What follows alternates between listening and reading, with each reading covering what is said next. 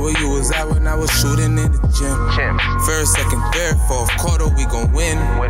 Shit, yeah, we going for the win. Shooters all around me still. Puts up the three. Won't go. Rebound box. Back out to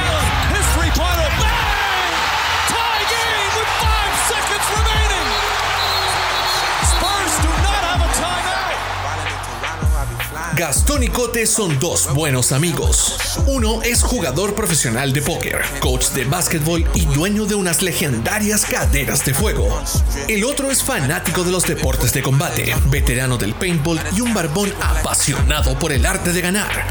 Juntos hablarán sobre la actualidad deportiva, pero también compartirán sus historias en medio de este ensayo del fin del mundo que estamos viviendo. Porque si no es ahora, ¿cuándo? Bienvenidos a For the Win.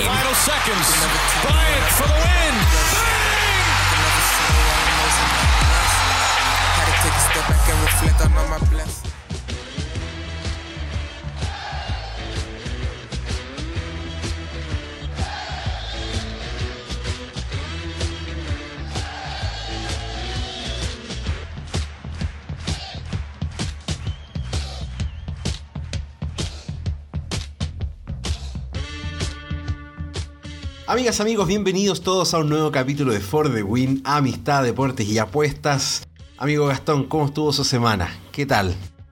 ¿Cómo le va, amigo? Saludos a todos nuestros. Con esto recordé cuando alguna vez estuve en la radio de IRC.cl que se decía a los, nuestros radioescuchas. A nuestros radio escuchas. Radioescuchas, mira, para no, que aquí a nuestros amigos en iTunes, en Spotify, en Google Podcast y en todos los lugares donde se precia escuchar buen contenido digital. Ahí estamos. Amigo, ha sido una semana entretenida en, en lo deportivo. Ya nos vamos a tirar de piquero. Este es un capítulo para los amantes del baloncesto. Nos vamos a meter de lleno en lo que está pasando en la burbuja en Disney World, con todo lo que está pasando en la NBA. Pero antes queremos hacer una mención, ya que nuestro amigo Gasti está cada vez más reconocido en el mundo del básquetbol. No, broma aparte, amigo, usted supe que estuvo invitado por ahí a, a un capítulo especial dedicado al básquetbol ahí de unos amigos del Club eh, Dragones, del Club Social Deportivo Semipro. A ver, acláreme ahí cómo es la cosa, para que saludemos a los chiquillos al tiro. Sí, lo que pasa es que, bueno, el complejo es Dragones, el complejo donde se juega, y el equipo en sí es semipro. ¿cachai? Ellos se Así llaman que- Semipro. Sí, sí, así es. Ya, perfecto. Entonces, pero, mira, la cagaría si te digo exactamente cuál es el nombre del club en sí, así como registrado. Ya, no, no la yo- yo caguemos, no que- la caguemos. Yo, yo- sé que en los partidos es semi-pro, pero como el complejo Dragones, etcétera. Entonces, como te digo, bueno, he jugado por el club y no, como diga, no me sé el nombre legal. de Ex- la wea. excelente manera de partir saludando, amigo. Claro, Excelente. claro. No, pero es que, es que igual yo, puta, lamentablemente, weón, me perdí mucho la última parte de- del año pasado. Así como casi todo el segundo semestre, yo creo. Eh, y ahí como que vinieron más los trámites legales y todo. Y me perdí mucho porque, puta, por pega de cuando yo estaba en la universidad de asistente, me topaba muchas veces entrenamientos o partidos con los entrenamientos de ellos.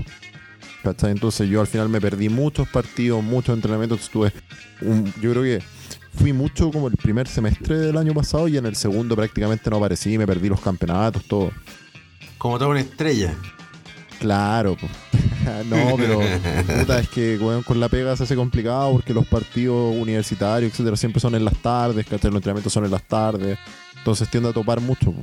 No, obviamente. En general, en general trataba de ir lo más posible, pero a veces, puta, no me daba el tiempo nomás, pero yo de repente terminaba de dirigir, o bueno, de asistir a las, weón, por darte un ejemplo, a las ocho y media y ellos empezaban a entrenar a las 8 y yo, por decirte, estaba en Santiago Centro o en Provi y el entrenamiento era en La Reina, en Dragones, ¿cachai? Entonces, No, no llegaba. al final no, no llegaba. Ni con la nube voladora. Claro, weón, ni siquiera. ¿ah? Oye, ¿qué pasó con eso, weón, de que los autos iban a volar como el 2015, weón? Aquí estamos todavía esperando. La cagó, weón. Los, puta, los supersónicos, weón. ¿Ah? Visionarios igual, visionarios los, los supersónicos. He visto esos videos donde dicen así como, ¿a cuánta weón han achuntado? Se va la máscara, al trabajo remoto, a las videollamadas. Así que, bueno, y volviendo al tema de los chiquillos, claro, los chiquillos están como trabajando harto en su tema, así como de ir desarrollando cosas del club. Y dentro de esas tienen un programa que se llama El Quinto Cuarto, que lo hacen a través de Facebook. Lo pueden encontrar en Facebook en arroba dragonesbasket. Ahí van a poder encontrar el fanpage del Club Deportivo y Social Dragones. Y ahí también basketballdragones.com. Esos son lo- los sitios. Y con ellos, y con ellos, ponte, ellos siempre hacen el programa, invitan gente, conversan de distintas cosas relacionadas al básquet o también al deporte en general. Y a mí me invitaron con otro, con otro joven que no, no conocía realmente eh, a tener una conversación así como de básquet, no sé, de haber sido un par de días antes que partiera la burbuja. Ponte la burbuja partió un jueves y me dan el invitado mar- el martes anterior, claro. Así que ahí estuvimos conversando a- harto sobre NBA, así que le agradezco a los chicos por la invitación. Quedamos ahí con varios compromisos para allá, para acá, así que espero que se vayan cumpliendo. Sí, lo- los queríamos. Vamos a hacer un crossover eventualmente, ya que mandamos a Gasti para allá. Van a tener que venir algún representante, ni cagando los cinco, pero hay uno, dos de repente que, que se vengan a dar una vuelta por acá y pimponeamos basketball. Sí, igual con esto, como decís tú, la, la semana por lo menos ahora, weón, con toda la cantidad de partidos y todo, weón, para mí ha sido más o menos agotadora, como tratar de coordinar todo con las pocas cosas que hay que hacer realmente hoy en día, pero igual hay que hacerlas. Yo he estado haciendo unos cursos de, de- de entrenador de básquet, ¿cachai? Durante todo esto. Eh, a la vez quiero ver los partidos, ¿cachai? Quiero analizar los partidos y que de repente, puta, la salida al supermercado, que esto, lo otro. Entonces, bueno, los tiempos. Puta, a mí por lo menos ahora se me han achicado mucho porque más encima hay NBA partiendo a las 1, 2 de la tarde hasta las 11 y media de la noche de todos los días. Entonces, Sí, po, es un culo para grabar, me han dicho. ah, Oye, claro. Así, Así, que, es. oye, revisen el capítulo del quinto cuarto de los chiquillos del Club Social y Deportivo Dragones. Está súper entretenido el panel que hicieron y da un poquito como para entender a lo que estamos llegando ahora, que es la, el ya el avance, esperadísimo avance de la burbuja de la NBA. Ya tenemos partidos, esto ya es el último tramo de la, de la liga regular, ¿verdad? De la temporada regular, con miras ya a entrar a los playoffs. ¿Cuántos partidos quedan? ¿Cuánto quedará para entrar a los playoffs, Gasti? Queda poquito ya, ¿no? Los playoffs parten el día 17.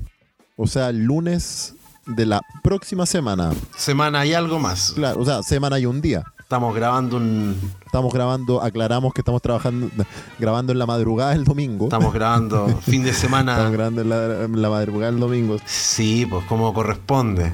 Siendo que, bueno, hemos andado muy de día, yo por lo menos he andado muy de día para todo, pero igual estamos grabando en la madrugada del domingo.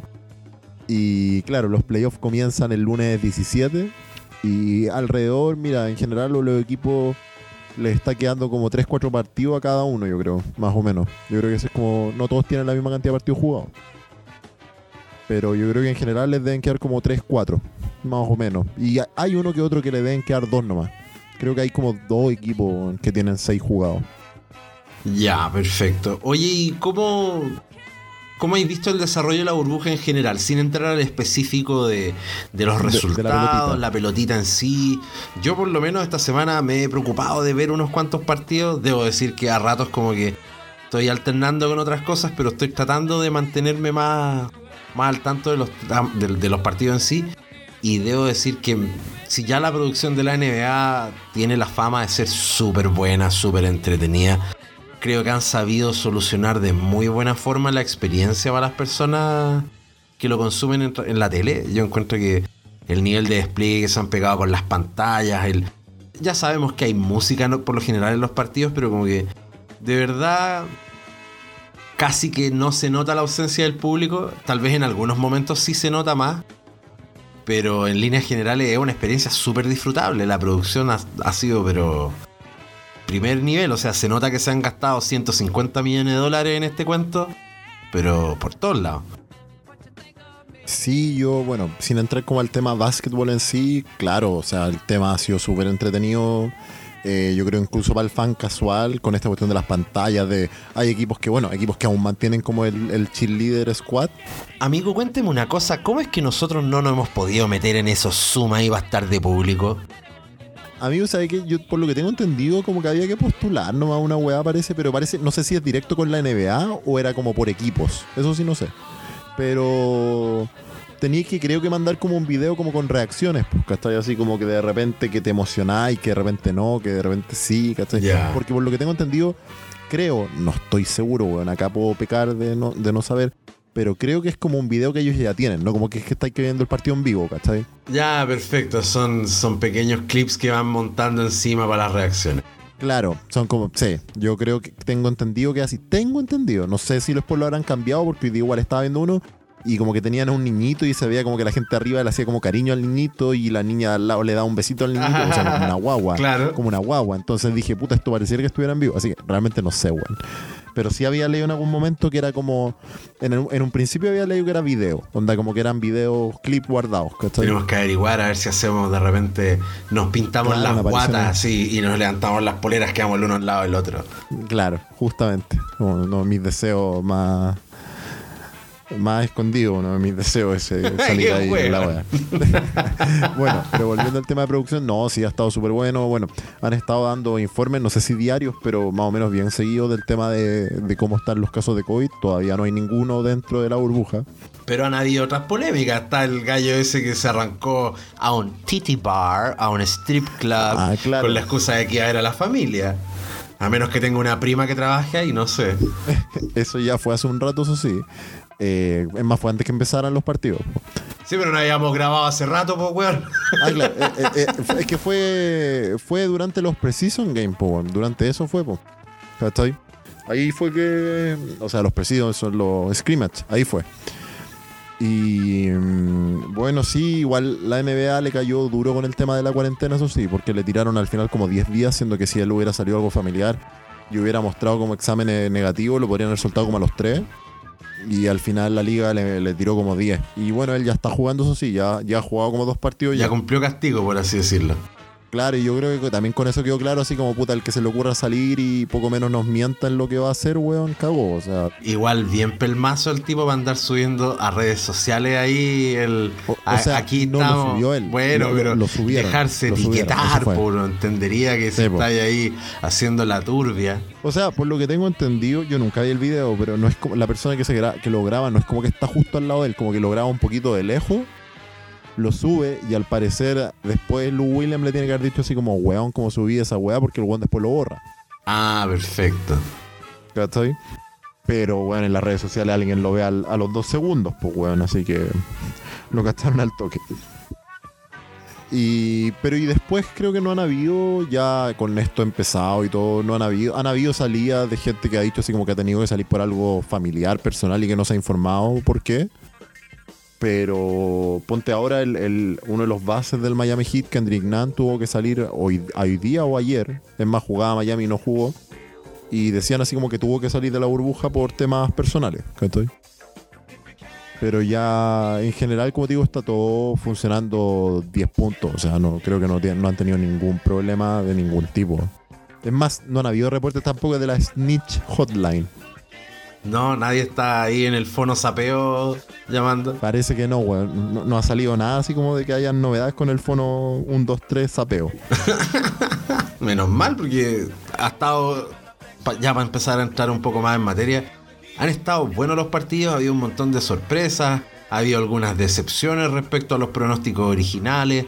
Amigo, ¿por dónde quiere usted partir abordando todo esto? Porque hay mucho que hacer, hay mucho que picar. Sí. Partimos hablando un poco de la pelea por el octavo por cada conferencia, ¿le parece? Mira, yo lo único que mencioné antes que nos vayamos con los temas en específico era que a alguien le leí el otro día así como, ¿cómo lo podemos hacer? Decía un analista.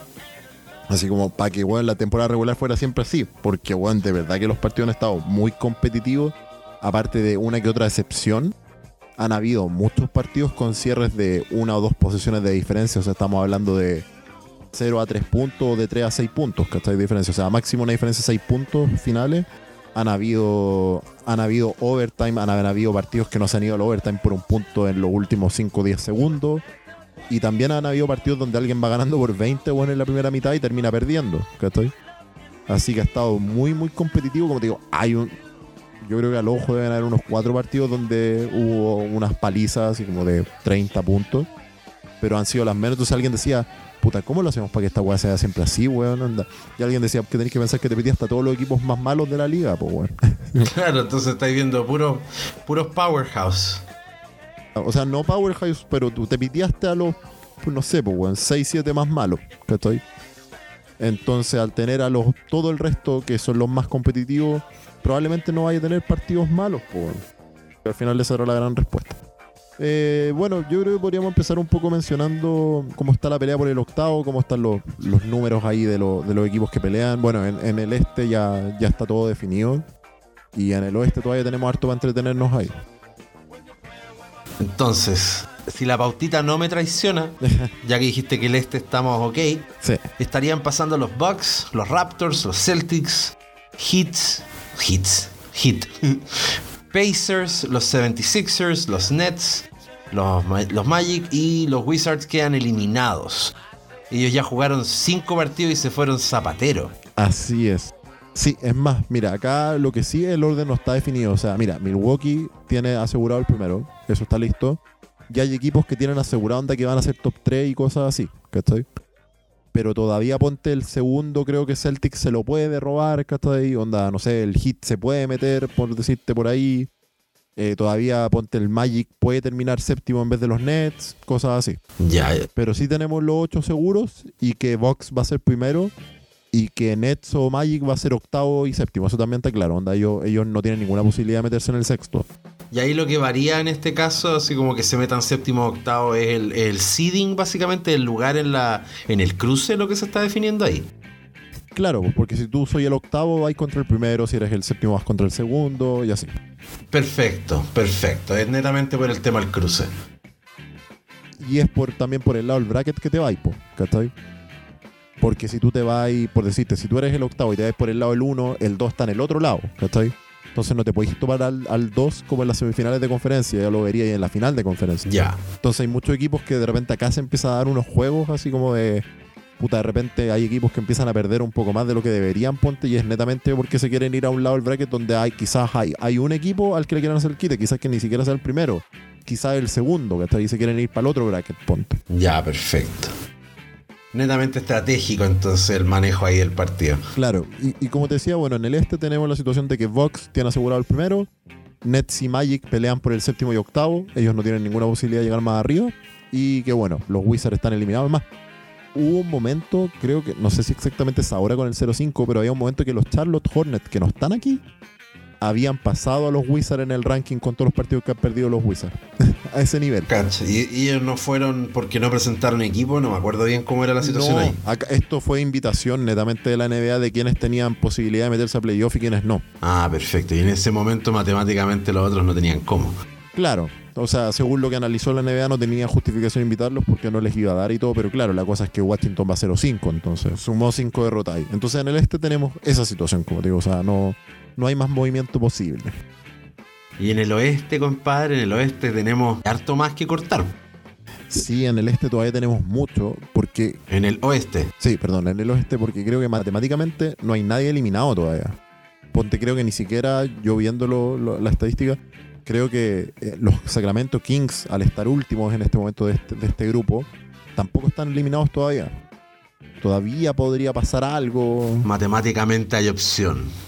Claro, y aquí la situación es bien, bien compleja y confusa. Yo eh, veo generalmente uno, uno, eh, unas tablas que manda un tipo que, que se dedica como al análisis de, estadística y de resultados y todo. Y él como que todos los días coloca una foto así como a las 3 de la mañana acá, que sale así como el porcentaje de cada uno, si salen, no sé, pues el restante de los partidos, si ganan uno, ganan dos, ganan tres. Y como te digo acá, el, el enredo es grande, o sea, Lakers tiene asegurado el primero. Eh, si no me equivoco, eh, los Clippers, los Nuggets y los Rockets tienen asegurados que entre ellos cuatro están los cuatro primeros, ponte. Como que los Clippers, los Nuggets y los Rockets se pueden mover entre ellos, pero nadie más de abajo se puede ir a meter ahí arriba, ponte. Ya, perfecto. Y bueno, y abajo, el tema cuál es? Los Grizzlies siguen octavo, que eran el octavo cuando entramos, siendo que han ganado un partido. Que todavía han ganado uno y han perdido cuatro. Ellos siguen siendo el octavo. El noveno en este momento son los Portland Trail Blazers, que si no me equivoco están a dos juegos, coma cinco. En un momento estaban a 1,5, pero perdieron ellos y ganó Memphis. Y de ahí vienen los Phoenix Suns, que los Phoenix Suns eran los últimos cuando nosotros entramos a, a la burbuja de esta pelea. Entonces ellos eran los últimos en la tabla de peleas por el octavo. Y ellos van 5-0. vamos a hablar un poco más de ellos después, pero para el análisis matemático estamos viendo ahora. Entonces, tenemos el octavo Grizzlies, noveno Trail Blazer, décimo Suns, y de ahí vendrían los San Antonio Sports 11, los New Orleans Pelican 12 y los Sacramento Kings 13. Yo he visto algunos, como te decía, así como simulaciones, y por lo que veía, si los Grizzlies llegan a ganar uno o dos más, no hay forma que ponte el octavo lo peleen dos equipos sin ellos, ponte. Como que ellos no sean parte de esta pelea por el octavo. Ya, perfecto. Ellos se salvan ahí del, del chopping block. Se salvan de caerse. O sea, alguien, es más, alguien le leí que decía así como, si Memphis llega a ganar 3 por decirte, y Phoenix sale 8-0, y Trailblazer, no sé, gana dos partidos más, igual a los Phoenix Suns no les va a dar para meterse en la pelea por el octavo, y el partido ese play-in sería Memphis-Portland. Y eso es por el acumulado de la temporada regular pre-pandemia. Claro, por el récord que ya traían. Esto netamente se está sacando por porcentajes porque antes, antes siempre se medía como el- la cantidad de partidos perdidos y todo eso. Ahora se está viendo netamente por porcentaje por el tema de que no tienen la misma cantidad de partidos jugados. Y como te digo, bueno, el tema es ese. O sea, hay posibilidad que los Grizzlies, eh, que, que los Portland le quiten el octavo a los, a los Memphis y quizás se juegue al revés el cruce. Ponte así como con Portland octavo, con Memphis noveno. Pero sí, yo creo que eh, como está el escenario, Memphis si se llega, creo que, creo que se tiene que robar uno más o dos. Ellos se aseguran de estar en esa, en esa disputa eh, y como te digo, Phoenix podría salir 8-0 y igual quedarse afuera. Y ahí los que quedan peleando por ese, ese play-in quedarían siendo quiénes en este caso. Yo creo que lo más probable, por como se está viendo todo, es que termine siendo Memphis, eh, Portland. Aunque Memphis está jugando muy mal, aunque sí ganó el, ganó el último partido, pero sí han estado jugando muy mal. Eh, entonces podría haber alguna posibilidad en la que ellos se queden afuera. Pero no sé, como te digo, está complicado porque igual depende mucho también de los resultados del otro. Y eso saldríamos ya de la duda a partir de la próxima semana, eso se define. Claro, o sea, esto como te digo, los partidos de los seeding games no tengo la fecha exacta en la que van a terminar. No sé si van a haber así como uno o dos días en los que no van a haber partido antes de los playoffs. Mira, los seeding games terminan el viernes. El viernes 14. Y los playoffs van a partir el lunes 17. Así que van a tener ese sábado y domingo libre. El, el fin de semana libre, claro. Claro, y mira, estaba viendo los partidos de ese viernes y realmente vamos a tener claro quién es el octavo y todo antes del viernes, porque el viernes no juega ninguno de los que está peleando abajo. Ah, entonces esa parte de la tabla se define ya a mitad de semana. Sí, o sea, mira, el jueves todavía juega Memphis, juega Pelicans, juega Portland, juega Phoenix, juega Kings, juega Spurs, juegan todos. Los, de, los que pelean por el octavo ahí. Así que el jueves 13 se sabe quién va a ser el octavo, quién va a ser el noveno. Sí o sí va a haber ese play-in. No hay forma que el octavo se arranque ya del noveno a cuatro partidos y que no se pueda jugar. Así que vamos a tener esa. Que probablemente va a ser esos días, pues va a ser ese sábado domingo. Claro. Yo creo que por eso también dieron esos días libres, porque para definir ese acceso a la tabla mayor. ese sábado domingo ten- ten- ten- tendríamos esa como esa definición Memphis, Portland, eh, Phoenix, Memphis, Mem- Lo que sí yo creo que ponte, según mi punto de vista, yo creo que San Antonio, New Orleans y Sacramento ya están más o menos con pie y medio fuera.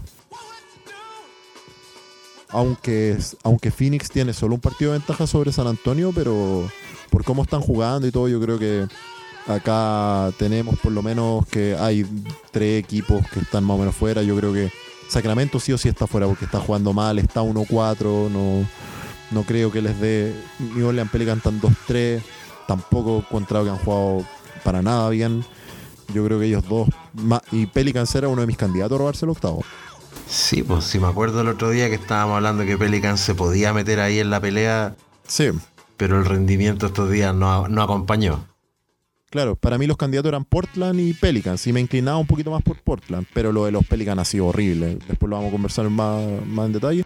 Pero como te digo, o sea, para mí esto se va a definir entre Memphis, Portland, eh, Phoenix. No creo que San Antonio, Pelican o Kings les dé por lo que he visto y todo, así que...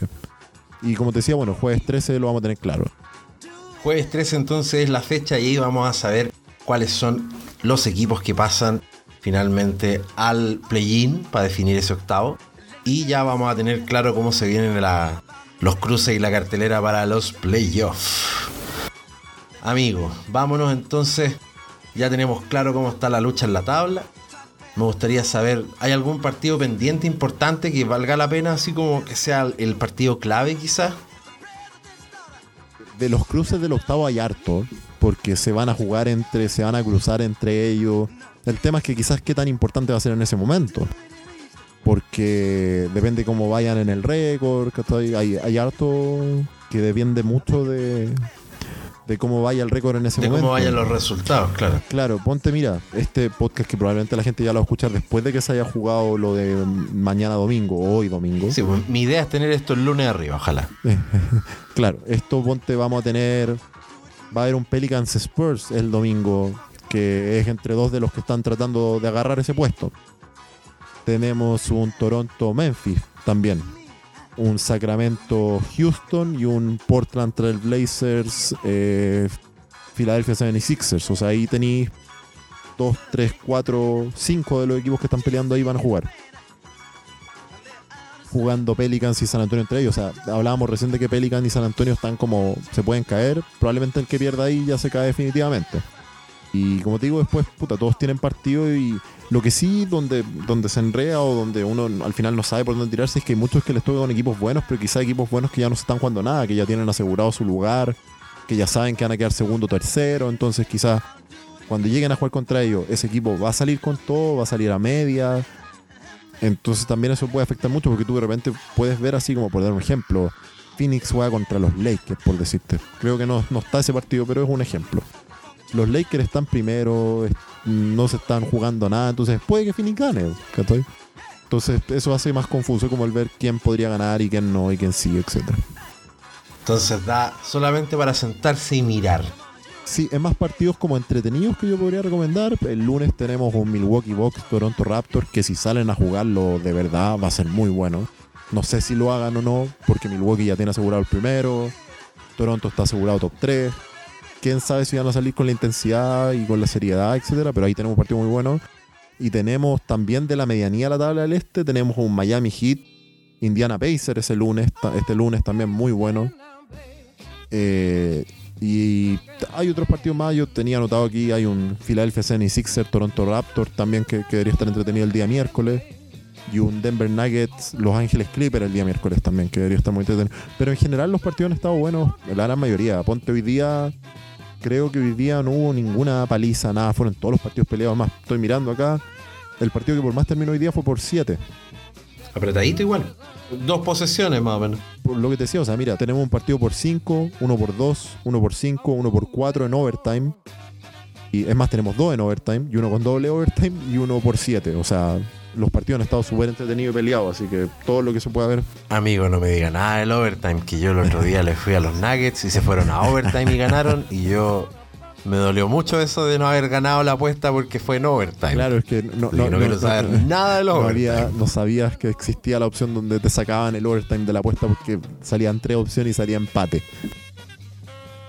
Yes, cosas que pasan quedé muy triste porque estaba muy feliz viendo el partido y dije, weón, Gastón estaría orgulloso de mí, weón, aquí vacilando NBA con todo. Y no. Decepcionante, decepcionante.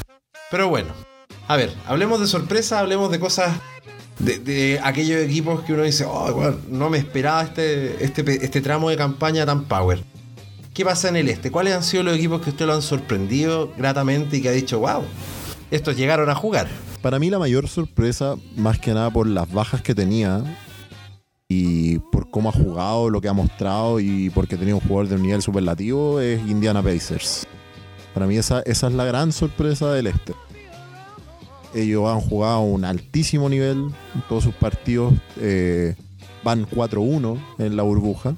Eh, jugaron hoy día igualmente. Van 4-1 y creo que han jugado muy, muy bien. La defensa anda muy bien. Ellos tienen la baja hoy en día de Domatas Sabonis, que era su 4, su alero, su power forward titular. Él está fuera. Así que con esa baja venían con su gran estrella Víctor Oladipo, que venía volviendo una lesión. Se habló mucho durante pre-burbuja y durante, los scrimmages. Primero se ha informado que Oladipo iba con el equipo, pero que no iba a jugar. Después que iba a jugar en los scrimmages, pero que no sabía si, se, iba a jugar en los singles al final está jugando, pero claramente no está al nivel que él tuvo. Él tenía un altísimo nivel, nivel de All-Star. Eh, y otro de sus jugadores, Malcolm Brogdon, que también andaba muy bien, también venía volviendo una lesión, se perdió algunos partidos, lo están llevando a poco. Entonces era un equipo que yo en general esperaba que su rendimiento no fuera muy alto porque las bajas, las dudas, entonces tenéis que como que confiar en jugadores más de más de Más de la banca. rol, más de la banca, pero como te digo el nivel de ellos ha sido pero extraordinario, o sea, en- tanto en el lado ofensivo como en el defensivo. Ellos vencieron a Philadelphia 76ers en el primer partido, hoy día le ganaron a los Lakers. Tuvieron un par de partidos fáciles en el papel, que fue una victoria sobre Orlando y una victoria sobre Washington. Y en un duelo que en un momento jamás nadie iba a pensar que era el duelo de los invictos que iban 3-0 cuando se jugó esto, fue Indiana Pacers Phoenix Suns. y en el, Y ahí ganaron los Suns. ahí terminaron. Fue la, fue, ha sido la derrota de Indiana, pero como te digo, han jugado muy bien, han andado muy bien en ofensiva, en defensiva, así que para mí ellos son la gran sorpresa en el, en el este. Y usted me había hablado también de que la defensa de los Raptors le tenía ahí el corazón medio tomado. Sí. ¿Cómo fue eso de la defensa? ¿Por qué la ofensiva no tiene amor? El tema con los Raptors que me pasa a mí es que los Raptors son un equipo que no tiene como grandes estrellas de nombre, son los campeones, empecemos por ahí. Pero ellos, su gran estrella era Kawhi Leonard, que se fue. Creo que lo hablamos un poco la otra vez. Y ellos siempre se han caracterizado por ser una buena defensa, porque ellos intentan muchos como tipos de defensa que la gran mayoría de los equipos no intentan. Por, darte, un poco para que la gente entienda en general. En la NBA no existe la zona como existiría en el básquetbol FIBA, que es netamente que los jugadores defienden espacios en vez de defender jugadores. Si en la NBA tú armas una zona en la cual poco menos estáis despreocupado de algún jugador, onda y no sé, por decirte en el básquetbol FIBA se ocupa mucho así como vamos a hacer una zona para que no vayan hacia la penetración y ponéis dos tipos abajo el aro, poco menos. Ya. En la NBA cada jugador en teoría tiene que estar defendiendo a alguien, aunque sea como una zona disfrazada. Entonces en la NBA no se ven mucho las zonas eh, por sí, pero sí se pueden armar de alguna forma, pero en general no se ven. Y tampoco se ven que tú vayas a presionar toda cancha, que armes una presión, eh, para explicarlo de alguna forma, 1-2-2. ¿Con qué me refiero 1-2-2? Tú paras a un jugador adelante a presionar al que trae el balón. Después hay dos en una misma línea, ponte en la mitad de la cancha. Y hay dos en la misma línea, un poco más atrás de ellos. Entonces tenéis como lo que dice el dibujo. O sea, hay una punta, dos después y dos después. Esas cosas en la NBA en general no se hacen, no se tienden a hacer. Eh, en teoría los jugadores en la NBA son tan talentosos todos que no se tienden a enredar contra las presiones, contra estas presiones están armadas generalmente para doblar y cosas así, o sea, para ir dos jugadores contra el que trae el balón.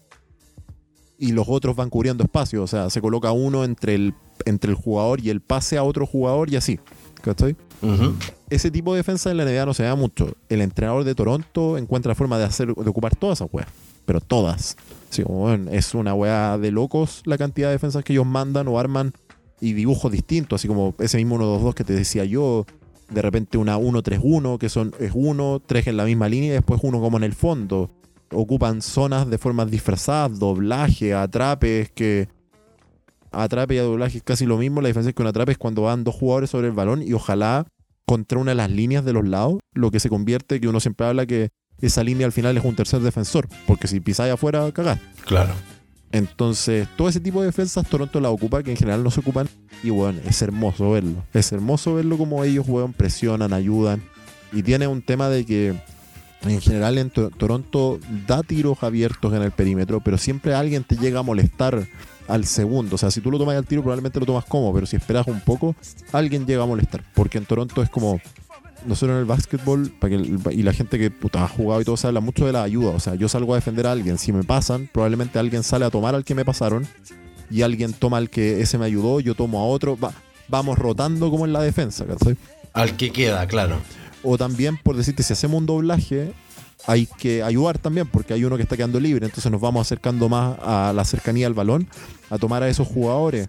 Eh, por decirte, si hay un pick and roll, o sea, una pantalla que un jugador pasa, eh, y si cae, y si este jugador que pone la pantalla y cae hacia el aro cae solo, viene alguien a cerrarlo, entonces ese alguien que vino a cerrarlo soltó a alguien, entonces alguien tiene que ir a ayudar allá y alguien tiene que ir a ayudar al que ayudó, etcétera.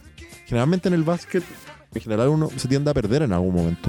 O sea, alguien queda solo, alguien no ayuda, alguien se duerme. Alguien se retrasa, claro. O sea, es muy difícil. Aparte, aparte que es muy, agota- es muy agotador estar como ayudando a cada rato. ¿Cachai? Agota mucho para la gente que ha jugado y todo. Es una, es una cosa súper desgastante porque siempre estáis corriendo para pillar a alguien. O sea, ahí el, el, subtexto es que los Raptors tienen buen fondo físico, hay buen trabajo ahí de preparación para aguantar bien esa defensa de manera sostenida, como decís tú. Tiene que haber un fondo físico importante.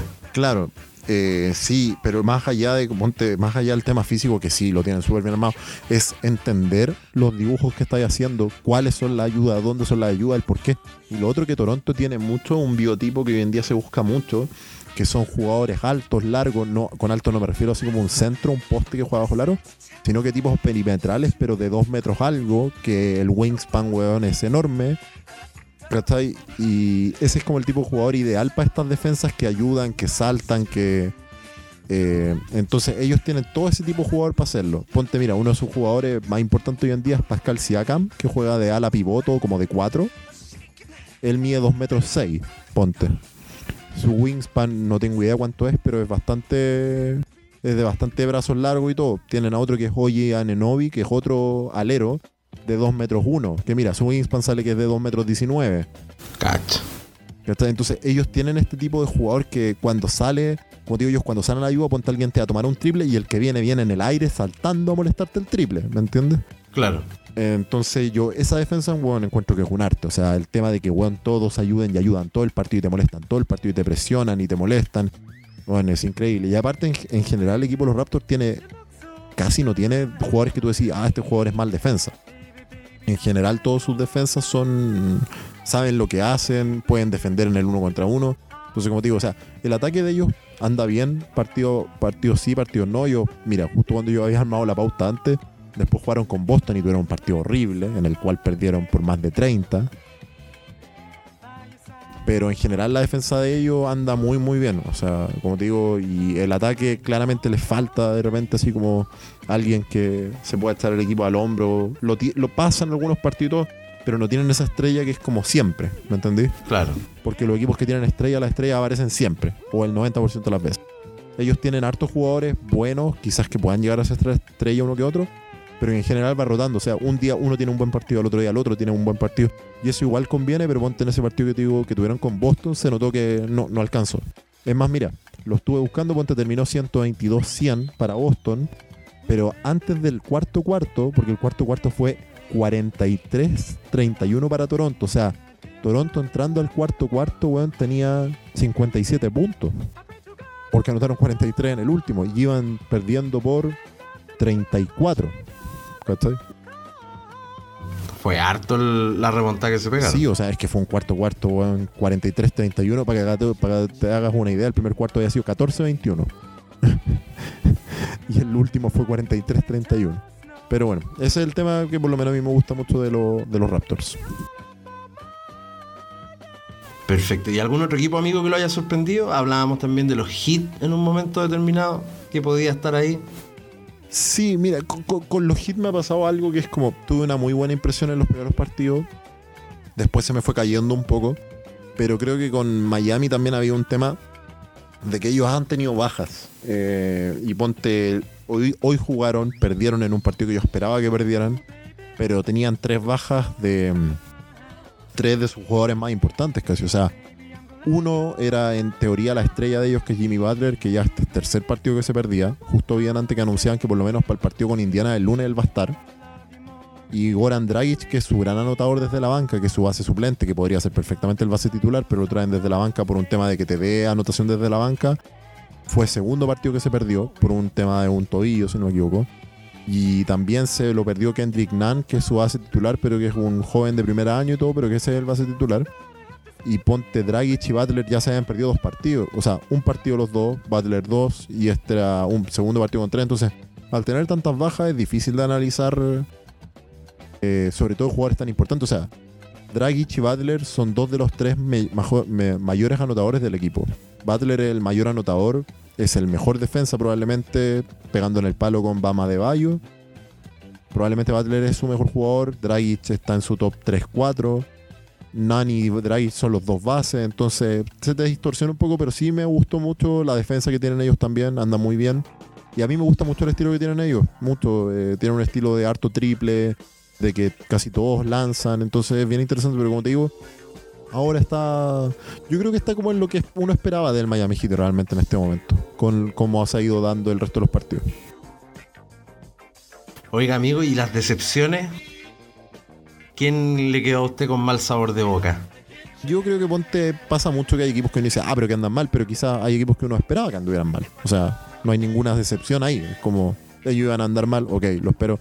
Por decirte Orlando Magic, eh, que anda como a medias tintas, era algo que uno podía esperar. Que Brooklyn Nets no hubiera una porque está con la mitad del roster también. Que Washington fuera a dar jugo porque le faltaban tres de sus jugadores más importantes. Obvio, o sea, no hay ninguna decepción ahí.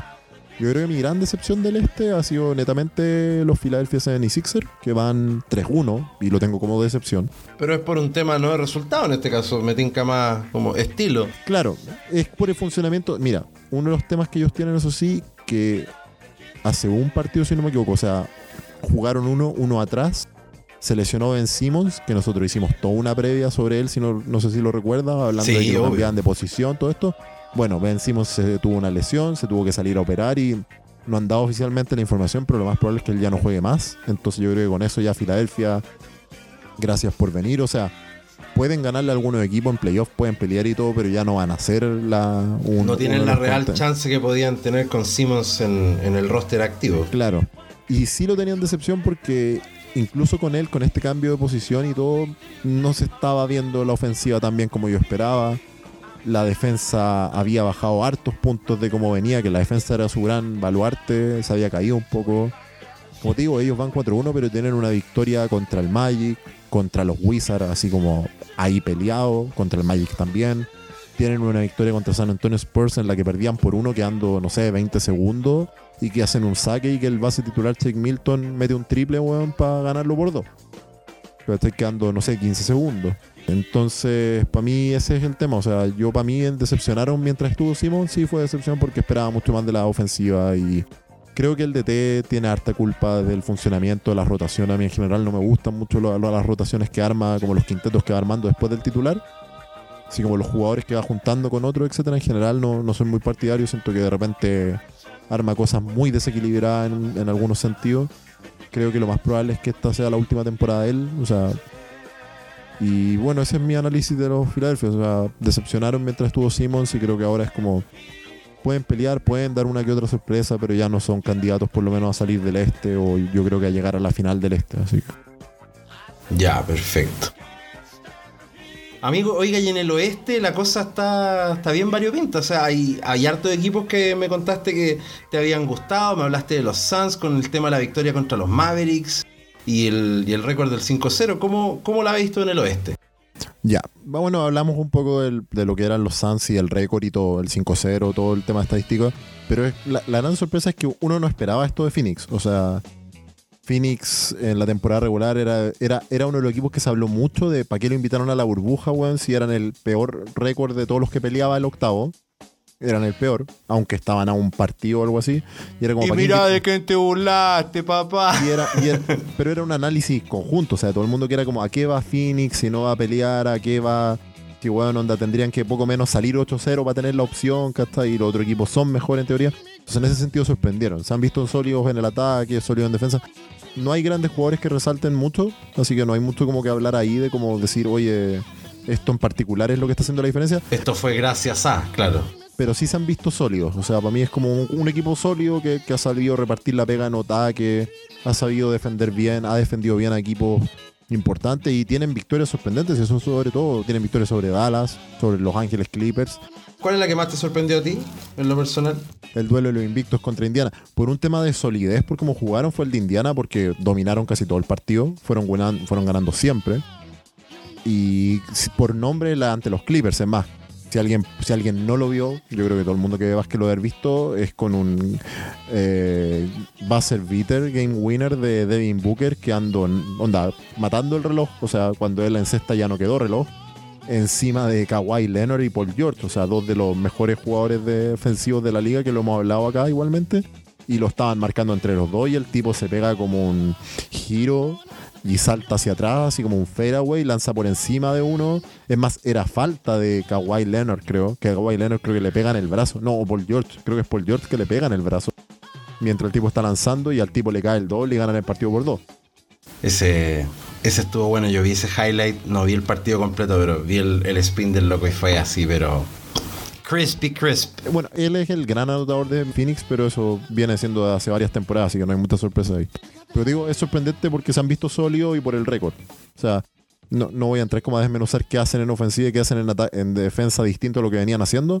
Quizá hay niveles un poco más altos de los que, de los que venían teniendo. Yo creo que también es importante. Después de eso, los Nuggets, que son mi, mi personal caballo negro de la, de la conferencia y mi- mis amigos, ellos son los que más me han hecho ganar. Yo, bueno, los Nuggets, eh, Te quiero mucho, Nurkic. 30 segundos de, de comentario. Los Nuggets son un equipo, yo he dicho en algunos lados, es más, lo dije en el quinto cuarto, pasando la mención, que eran uno de mis equipos. Si quisiera que alguien ganara más allá de Ponte Lebron, que a mí me gustaría que ganara otro título, creo que sería Dem. Es mi equipo que me encantaría que ganara, pero no lo veo posible todavía. ¿Cuál es la sorpresa acá? Denver era el tercer sembrado antes de entrar acá, así que no hay mucha sorpresa que vayan bien. El tema cuál ha sido que Denver ha estado sin sus tres, como los que juegan por fuera, el backcourt. Los tres titulares estuvieron fuera los primeros cuatro partidos. O sea, su base titular, su dos titular y su tres titular, los tres fuera. Y se fueron 2-2 mientras ellos tres estaban fuera. Y en el último partido volvió el base titular, que fue hoy día. Y volvieron a ganar. Pero, o sea, han estado con tres titulares menos por muchos partidos. Paul Millsap, que su cuatro titular también se perdió un partido. O sea, en un partido tenía ahí cuatro titulares menos. Eso te habla igual del- del- de la buena banca que tienen. Entonces yo creo que es- es- esa ha sido la sorpresa de Denver ganar y ser competitivo y poder pelear partidos, siendo que no tenía ahí poco menos a la mitad del- de la rotación que juega. Roster profundo. Claro, sí, es una demostración que el equipo de Denver y que es algo que se ha hablado siempre, de que es un roster muy, es un roster largo y que hay jugadores que contribuyen mucho desde la banca. ¿Algún destacable en particular para ustedes de la banca, amigo? Es que no ha venido desde la banca en estos partidos. eh, venía desde la banca en la temporada regular, pero sí ha habido un, un nivel sobresaliente de Michael Porter Jr. en Denver. Muy, muy impresionante lo que ha hecho él en esto. Hay dos cosas con Michael Porter. Michael Porter cuando estaba en el colegio era el pick número uno proyectado a la NBA. Que heavy, siempre me ha llamado, siempre me ha dejado loco esa cuestión del nivel de scouting que hacen para los colegios, de que ya los tienen, pero Bueno, es increíble. Michael Porter era el, el- prospecto número uno. El problema es que Michael Porter se tuvo que operar la espalda antes de que lo eligieran en el draft. Y después, estando en Denver, en- cuando ya Denver ya lo tenía en su primera temporada, se tuvo que volver a operar la espalda. Pero él ha sido sorprendente. Como te digo, él el talento lo tiene. Era ver, por un lado, cómo andaba con el tema de las lesiones, si podía jugar o no, y ver si podía como volver a mostrar ese talento que él tenía. Y en estos partidos ha sido espectacular. O sea, Michael Porter hoy en día eh, en estos partidos ha promediado 25,6 puntos con 11,5 rebotes y 3 triples por partido. se está poniendo el overall el hombre ahí. Claro, o sea, creo que no en todos los partidos han sido los números más altos porque tenemos este Nikola Jokic, que es la gran estrella, que por lo menos ha jugado todos los partidos. Eh, pero lo de Porter ha sido increíble. O sea, hay unos triples, weón, que es con el jugador encima, weón, y todo, y el tipo como si nada. Así que creo que él, yo en algún lado he dicho así como yo creo que él puede ser una especie de próximo Kevin Durant. Por su estilo de juego, por el biotipo, el tipo se parece mucho en el biotipo a Kevin Durant y tiene esa capacidad Kevin Durant de meter puntos de donde sea, desde el dribbling, de con el jugador encima, porque son tan altos, tan largos, weón, que pueden lanzar por encima de cualquier persona. Lo que los gringos llaman un clutch player. Claro, es más, siempre se habló eso sobre Denver un poquito de que su gran estrella es Jokic, su segunda gran estrella es Jamal Murray, que es su base, pero que les faltaba este alero grande que es el que de repente te gana partido. ¿Por qué? Porque ese alero grande es el que es más difícil de marcar generalmente. Más allá que tú tengáis un centro extraordinario, un base extraordinario, este tipo, weón, que este. Ponte Porter Jr. mide 2 metros 8. Este tipo, así como de biotipo largo, grande, por dar similes de qué tipo de jugador estamos hablando, así como un LeBron, un Kevin Durant, que son un Kawhi Leonard, un Paul George, que son weón atléticos, etcétera, que no tenéis cómo pararlo en teoría. Siempre se habla de que Denver no tenía ese que, weón, cuando está todo enredado, todo difícil, ¿a quién le podéis pasar la pelota y que weón lance con la, con la marca encima, que se lo pueda sacar desde el dribbling y anotar igual? Él es ese tipo de jugador. ¿Cachai? Que, weón, ojalá se convierta en, en lo que insinúa que, que puede ser, pero él es ese tipo de jugador. O sea, algo así de especial estamos hablando. Perfecto. Oye, los Nuggets se vienen, ¿ah? yo le tengo fe. Ahí, ahí está mi platita para los próximos partidos con los over de los puntos. Yo, vos te puedo comentar algo. Hay un analista de ESPN que en Twitter veía el otro día así como, ¿dónde puedo apostar que, que, me den odds? Decía así como, que Denver gana un título en los próximos cuatro años. Onda, denme la opción en vez de apostarle todos los años, que me dejen hacer una apuesta a cuatro años, así como a cuatro temporadas de corrido, que Denver gana un título entre esas cuatro. Decía, porque voy y le pongo plata. Decía así. Así hemos motivado. Oye, ¿y los Rockets? ¿Qué pasa con los Rockets? Ya, los Rockets para mí, porque han sido sorprendentes? Porque hablamos un poco de este tema de que los Rockets son súper enanos, en general el equipo, son todos chiquititos. Y no nos vamos a sorprender por el lado ofensivo, porque Harden, Westbrook son jugadores que anotan mucho, extraordinarios. James Harden, weón, debe ser de los jugadores más difíciles de defender en, toda la liga, por todos los recursos que tiene el ataque. Pero sí me ha sorprendido, no en los números, porque si alguien alguien podría decir que yo dijera, por decirte, qué buena defensa la de Houston. Y alguien me va a decir, pero weón, les metieron 149 en el primer partido. Después les metieron 115 y así. Pero no se trata tanto de los números, es como qué tal defiendes tú cuando la guay importa. O sea, al final, es como, ¿podéis parar al otro equipo o netamente la defensa es un coladero? Y Houston demostró eso en un par de partidos, eh, sobre todo con la victoria sobre los Milwaukee Bucks eh, que en un momento, bueno, siendo este equipo de nanitos, contra Milwaukee, que era un Antetokounmpo, un Brook López, que son todos gigantes, pues los pudieron frenar, los pudieron parar en, defensa. Entonces, ahí donde dije, oye, este, esta defensa de estos tipos que todos por lo menos tratan de defender y esforzarse, igual sorprende que puedan parar a estos equipos que en el, en el, en el papel tú decís, puta, weón, todos le sacan 20 centímetros a todos, weón, no van a tener cómo pararlo, igual pueden. Así que creo que eso es lo más sorprendente de ellos, de como la defensa. Como digo, el ataque no hay ninguna sorpresa. O sea, ellos se basan en Westbrook, en Harden y en tirar, weón, 60 triples por partido. Y con 60 triples no estoy exagerando. Finalmente en el oeste la, gran sorpresa para cerrar esta, este bloque son los Spurs, que tienen dos victorias y la derrota finalmente frente a los 76ers con el triple de Shake Milton.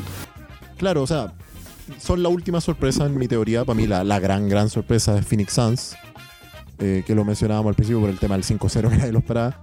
Pero sí fue, más allá de récord, yo creo, lo de San Antonio es sorprendente lo competitivo que han sido, lo peleado que han hecho los partidos, lo bien que se ha visto la ofensiva, porque mencionar que, lo hablamos, eh, San Antonio vino a esto sin la Marcus Aldrich, que en el nombre, en el papel es su gran estrella. Y vinieron sin él a esta burbuja. Y creo que lo competitivo que han sido, los, lo peleado que han hecho los partidos, o sea, como digo, esa, derrota ante, ante Sixer, weón, es con una jugada en el último segundo, o sea, Y creo que ese es el tema, o sea, como lo bien que se han visto y lo competitivo que se han visto en general. Eh, ellos tienen una derrota también contra Denver, ponte, contra Denver, pero también fue un partido bien, bien peleado. Que está bien competitivo, así que en ese sentido a mí lo de San Antonio por lo menos me ha gustado. Además, ellos en este momento están 3-2 con derrota esa mala contra, contra Filadelfia en la última jugada y en un partido muy, muy peleado con Denver. Pero como te digo, ha sorprendido lo competitivo que han sido y lo bien que se han visto. Así que para mí, por ese lado, los considero una sorpresa porque esperaba que fuera un poco más. que se vieran peor. Realmente, porque se venían viendo peor en la temporada regular. Realmente. Oye, ¿y las decepciones de la, de la conferencia? Pelicans, Grizzlies, los Kings y los Jazz. Ya, mira, voy a hablar un poco, creo que aquí hay unos donde uno se puede expandir un poco más que en otros. Para empezar, ponte el jazz, va a estar en playoff y todo. A mí es decepción netamente porque la defensa sigue igual de mala de como venía. Uno esperaba que ellos arreglaran porque ellos la temporada anterior eran una de las mejores defensas de la liga, por lejos. Es más, el jugador defensivo del año, del año anterior, de la temporada anterior, es Rudy Gobert, que es el centro de Utah. Y este año la defensa ha sido pésima. Además, a mí me da mucha risa todavía cuando tú ves los partidos por ESPN o por muchos lados, que bueno, hay gente que entiende igual y todo. Siempre hablan de como la gran defensa de Utah, mientras ves los partidos como, bueno, la gran defensa de Utah era hace una temporada, o sea, la gran defensa de Utah esta temporada se fue a la mierda. Yo esperaba que quizás reapareciera un poco la gran defensa de Utah y no pasó nada. Y el ataque se ha visto quizás un poquito menos mal que la defensa, pero ellos tienen una gran baja que es Bojan Bogdanovic, que, era, que es un croata, que era su mayor triplero del equipo, pero que igual se esperaba que quizás lo podían suplir con los jugadores que tienen y realmente no. O sea, para mí Utah es de excepción por ese lado. O sea, ni la defensa ni el ataque mejoraron lo que uno podría esperar que mejoraran. O sea, siguieron quizás al nivel que traían y un poquito peor. Eh, los Kings, venían mejor, creo que eso es lo único que podría decir. Los Kings tienen jugadores interesantes, a mí el DT de ellos no me gusta. Encuentro que en la temporada regular no me gustaba mucho cómo andaba, pero ellos venían como en una subida antes que se suspendiera la temporada. Venían como en una subida de rendimiento, de resultados. Estaban cada vez jugando mejor dentro de todo. Y como que todo eso se fue a la vez, llegando acá. Sí tienen un pero, un asterisco grande que Harrison Barnes, que para mí no es su mejor jugador, pero sí en el papel es como su, su gran nombre. Harrison Barnes fue campeón con los con los Golden State Warriors, eh, él estuvo después en Dallas, es un buen anotador, es un tipo largo, eh, te da cosas, para mí, como digo, no es su jugador más virtuoso ni anotador, y él se perdió, no llegó tan bien porque él tuvo COVID. Entonces creo que eso igual los afectó a cómo se han visto. Ya que él mm, se tuvo que cuidar, ¿cachai? Tuvo que hacer buena recuperación del tema y todo. Quién sabe cuánto le afectó, pero claramente no se ve como el Harrison Barnes que venía haciendo. Eso con los Kings, los Grizzlies realmente yo siempre dije que para mí eran el candidato a caerse. eh, porque mucha juventud, les falta experiencia. Algo que no se ha tocado mucho, que lo ha tocado alguna gente, pero no en general. Los Grizzlies iban muy bien en un momento de la temporada y hacen un trade en el cual se quieren deshacer de Andrew Iguodala, que por ellos nunca jugó. Es más, hay una controversia que hubo en su momento. Y, pero a la vez, al deshacerse de Andrew Iguodala, se deshacen de Jay Crowder y de Solomon Hill, que están todos en Heat, en Miami Heat. Reciben a Justice Winslow, que es un base que venía jugando bien por ellos, pero Justice Winslow se lesiona antes de los scrimmage. Y con Crowder y Solomon Hill, sobre todo con Crowder, perdieron un gran defensa en Crowder. Y Crowder también viene anotando mucho de triple, así que perdieron también una opción muy, muy confiable de tres. Es más, Crowder creo que durante la burbuja está metiendo algo así como 40% de triple. Eh, perdieron a ese jugador ya hace un tiempo ya por el trade. Y con Solomon Hill igual tenían otro anotador confiable y creo que eso se ha notado igual, que no tienen esos anotadores confiables. Se cayeron, se les lesionó Jaren Jackson Jr., que era una de sus grandes como esperanzas para el futuro. Se lesionó durante estos partidos de los seeding games. Pero para mí eran candidatos a caerse por este tema de que ese trade creo que no se le tomó el peso del daño que le hizo al equipo ese trade. Pero creo que ellos realmente tienen que apuntar al futuro, así que es como ellos realmente no venían, yo creo, en estos playoffs. Este equipo es muy joven, después de ese trade es muy joven. Entonces yo creo que ellos se están viendo para unos años más realmente. No, no era ahora el momento. Claro, y en el caso de los Pelicans, que igual tienen mejor récord que todos los otros de los que hemos hablado. Bueno, Jazz tiene un. Están, están ahí con los Jazz. ¿Qué pasa con los Pelicans en este caso? Para mí el tema con los New Orleans Pelicans que los New Orleans Pelicans eran el que mejor venía de todo esto antes de la burbuja. El que todos decían, oye, los Pelicans, weón, cuidado, vienen ahí. Onda, era el gran candidato a esto se roban el octavo para todo el mundo. Y bueno, era una ofensiva que te metía un cerro puntos. Tenían un Zion Williamson, que era el, el- el segundo posible, así como. que era el que yo te contaba, que lo ven como. que tenía hype a nivel de LeBron James y todo. Zion Williamson, por un lado, se ha visto que no está físicamente bien. No sé qué habrá pasado ahí. Él tuvo que salir de la burbuja como 10 días. Y, pero alguien dice, weón, ¿qué pasó con el acondicionamiento antes? O sea, los 3, 4 meses que estuvieron parados. Porque el tipo físicamente no se ha visto bien. Se quedó jugando PlayStation. Claro, es como una gran duda de qué pasó ahí. Y por otro lado, Lonzo Ball llegó en un muy mal nivel ofensivo, no le está cayendo nada, que uno de sus bases titulares. Y el mayor asterisco de todo es que este equipo defensivamente es demasiado malo, pero demasiado malo.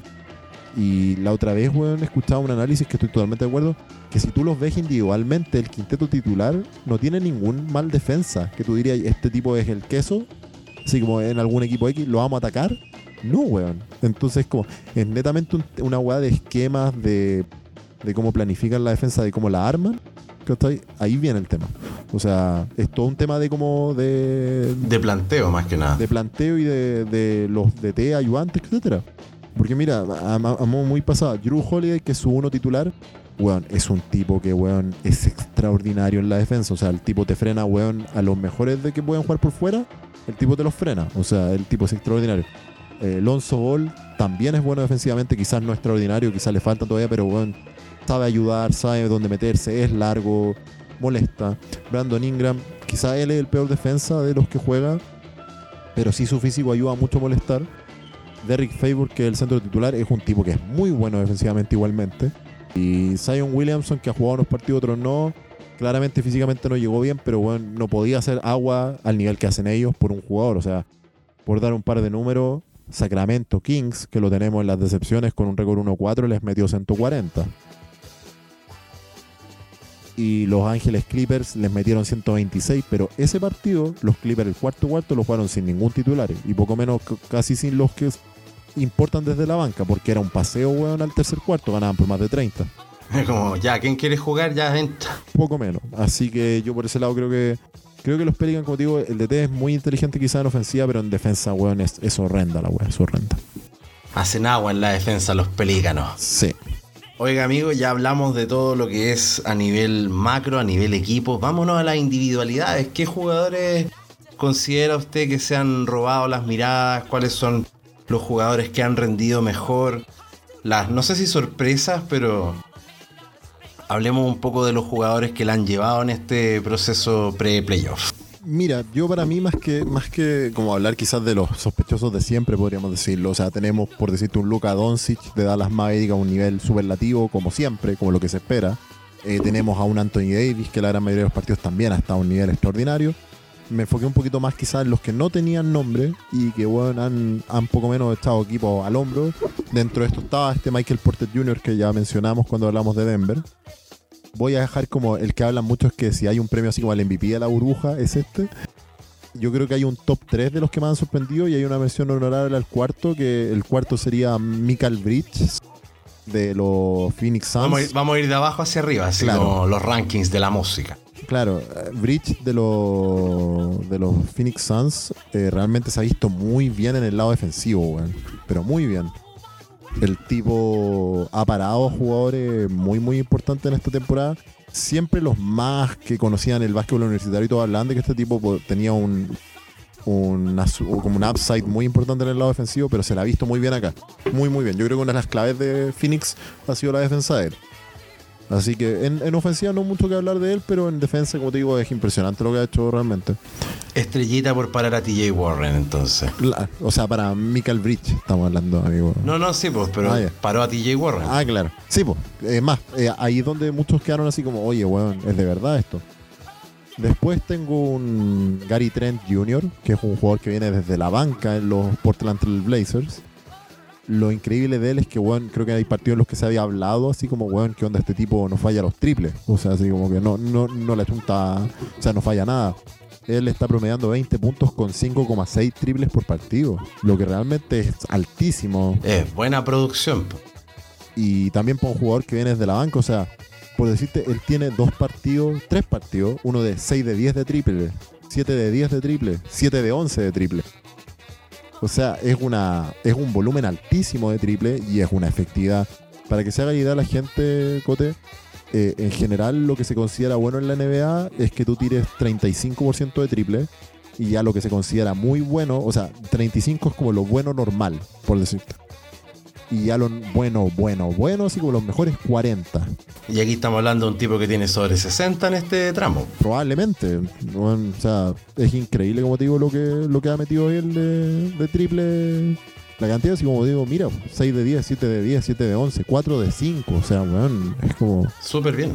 Su partido más malo es 4 de 9. O sea, es como, weón. Su partido más malo fue como lo aceptable en, en niveles altos. po. O sea, lo, lo bueno, o sea, su partido más malo es lo bueno de los buenos. O sea, 4 de 9. ¿cachai? Así que no, lo de él, pero lo de él, o sea, él igual ataca el aro, ha tenido otra, tiene otras facetas en las que anota, pero netamente el tema de los triples, o sea, promedia 20 puntos y en promedio por triple por partido tiene más de 12. Entonces, más de la mitad de sus puntos vienen de triple. Y en el número uno, amigo, ¿a quién tienen el number one? Number one. No, en el número uno tenemos al Michael Jordan de la burbuja, como lo han llamado muchos.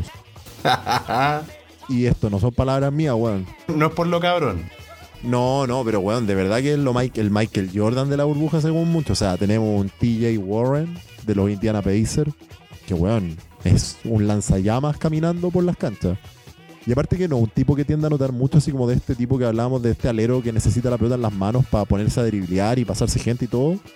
No, TJ Warren es más que el que se corta el aro, lo pilláis cortando, te anota. O weón, le pasáis la pelota, la toma y la tira, ponte. ¿Cachai? Muchos de esos puntos vienen así. Onda de como agarro un rebote, te la anotó. Eh, la agarró en un corte, te anotó. No es tanto. Ellos, Indiana tiene este que yo te mencionaste, Oladipo, que es el que más tiene la pelota en las manos y driblea y hace todas estas jugadas como jugadas más fancy. TJ Warren es más como pásenme la pelota, el defensa está encima, no me importa, le voy a lanzar igual.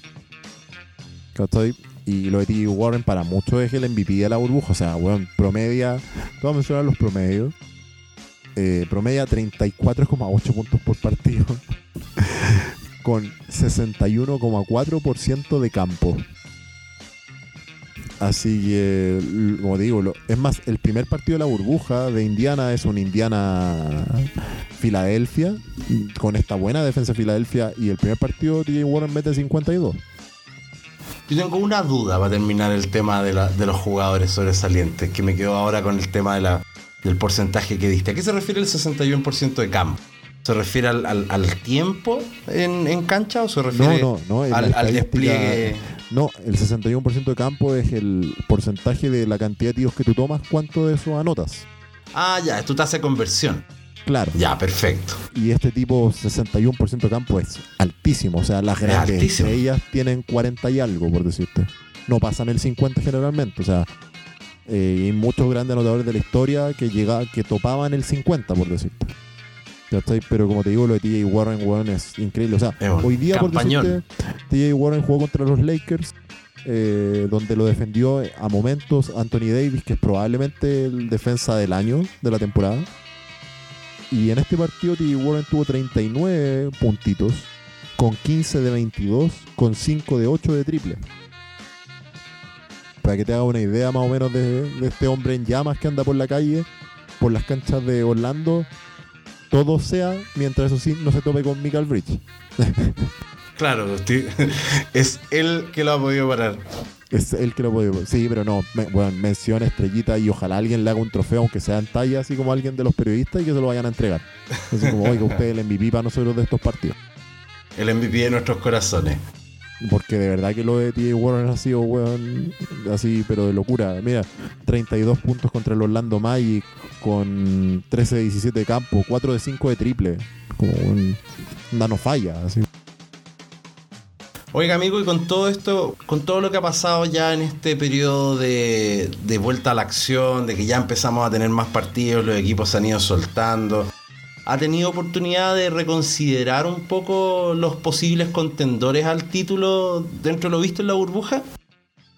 Mire, yo creo que el tema de los contendores y para tomar, vamos a tomar todo junto, ¿no? O sea, quiénes podrían ser como estas sorpresas que se metan al título y qué ha pasado con los contendores de nombre.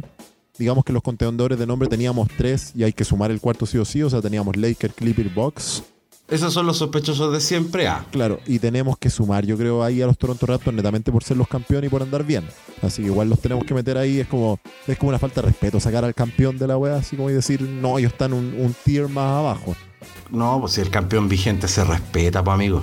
Y creo que para mí, realmente creo que hay muchos que, si al final tendríamos, es poco menos estaríamos analizando, a todos los equipos, pero creo que hay, creo que hay un tier así como Miami Heat, Boston Celtics, Denver Nuggets, que puede que digan algo, pero sería como digo, eh, ahí ya estamos analizando todos los escenarios posibles. Pero creo que yo, yo por lo menos creo que tenemos estos cuatro. Tenemos un quinto, yo creo que serían los Houston Rockets por lo que hemos visto siempre son candidatos porque tienen muy buenos jugadores en la ofensiva y todo. Pero creo que ah, se merecen esa mención por lo que te mencionaba antes. O ya hablamos de ellos más o menos, así que yo creo que ellos serían como mi quinto. Y quizá en ese mismo quinto, en un quinto, o quizás quinto, sexto y para abajo, tenemos que meter este Miami Heat, estos Boston Celtics, los Denver Nuggets. Ha sido bien sorpresivo también lo de Oklahoma City Thunder, pero yo creo que no les va a dar en los playoffs. Espero que no. O sea, es como mi expectativa que no. Eh, pero como te digo, bueno, ya hablamos más o menos de los Rockets. Creo que los Rockets pueden pelear. Quizás porque pongo un poquito más abajo al Miami Heat, a los Boston Celtics, todo, que quizás bueno, funcionan mejor como equipo. Pero los Rockets tienen este star, este poderío de stars mega power en cancha con James Harden y Russell Westbrook, que para mí, para funcionar en los playoffs, lo tienes que tener. Así que, así que por lo menos yo creo que esos son los que sumaría ahí un poquito. Bueno, y, en el rango de los sospechosos de siempre, los que siempre tienen opción. Estuve viendo un poco a los Lakers y los Lakers vienen como medio, no, vamos a decir cojeando, pero no han sido, los resultados no lo han acompañado, al menos en este tramo del, proceso.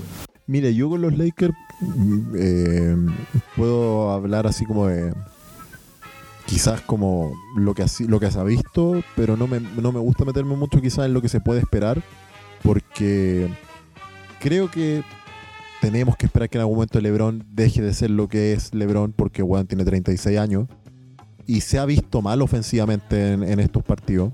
Cuando al tiro no le está cayendo mucho, se ve que le está costando un poco yendo al aro. Pero con LeBron yo siempre he tenido una duda, es como, este weón lo hará a propósito, weón, así como que, que en la temporada regular, weón, se ve más normalito, weón, que onda, incluso, weón, que el tiro le cae menos, weón.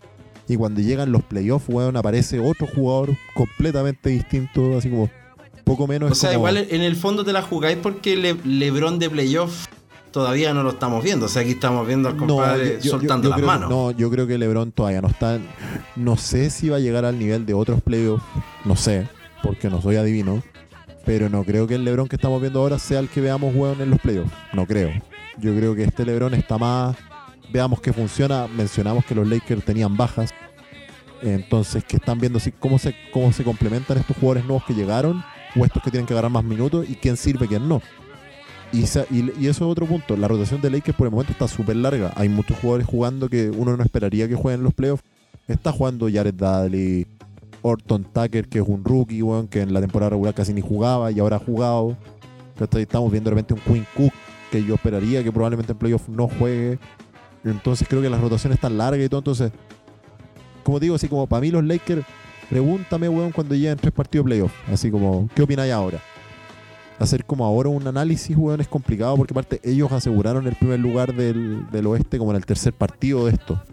Entonces, también puede haber un... Veamos que funciona, veamos que no. Y como te digo, a mí más que nada con Lebron me preocupa el lado como del atleticismo y el lado del tiro. Sobre todo el tiro, porque le está cayendo muy poco. Pero sí me imagino que el lado del atleticismo también es como el tipo cuando va, no va tan fuerte, no va tan, no va con tanta energía. Mientras que cuando va en playoff va como, weón, no me para nadie, ¿cachai? Así que creo que ellos les dejo un asterisco de. Yo creo que los equipos de LeBron siempre cambian en playoff. Entonces, mm, creo que esta no va a ser una distinta. Quizás no van a llegar al nivel que uno esperaría. Quizás ya no va a ser lo mismo. Pero sí creo que va a ser mejor que esto. Una sola cosa que podría mencionar de lo mal que se han visto es que, bueno, hubo una estadística que no la tengo en este momento. En este momento que era como en un rango de 4 o 5 partidos. De no sé, por darte un número. 100 triples tomados en ese rango de partidos o los Lakers tenían el peor porcentaje de la historia de un equipo que lo tomara en cuatro partidos y que haya tirado por decirte mínimo 100 triples. Bueno, era como 21%. Y eso que sí creo que les puede preocupar. Porque habla de que los jugadores de rol no están metiendo los triples. De los Clippers yo creo que no hay tanto que hablar. Eh, creo que los Clippers han estado con baja. Está el Williams que se integró recién. Su, base- su poste suplente o que viene desde la banca Montre Harrell todavía no se integra al equipo pero debería estar con ellos para los playoffs. Y creo que los Clippers, weón, es lo que hablábamos, o sea, son el gran favorito con los Lakers y con los Bucks. No deberían caerse ahí. y Creo que no hemos visto nada que nada muy distinto de lo que esperaba ver, creo. Creo que estoy viendo lo mismo que se espera de ellos, un equipo con mucha profundidad, con muchos jugadores que defienden bien, con muchos jugadores que molestan y que probablemente también en playoffs van a subir el nivel. Así que para mí ellos como que realmente no, no ha habido nada para preocuparse o para sorprenderse. Era lo que se esperaba. Quizás sí podríamos mencionar un poquito esa derrota con Phoenix, que quizás uno esperaría que ahí Clipper ganara fácil, por decirte. También tuvieron un partido llegando muy apretado al final con, con alguien más que no recuerdo en este momento, que también uno diría, puta, en el papel espera que estos equipos ganen más fácil, pero como te digo, tampoco se juegan mucho en estos partidos, así que Está todo a, todo a definir ahí con, con- con la expectativa real de los equipos. y, y tocando ese mismo punto, creo que con Milwaukee Bucks podemos hacer el mismo análisis. O sea, tiene un partido de alto nivel, tiene uno donde se ven bastante más bajos. Hoy día mismo vienen de una derrota con Dallas Mavericks en overtime.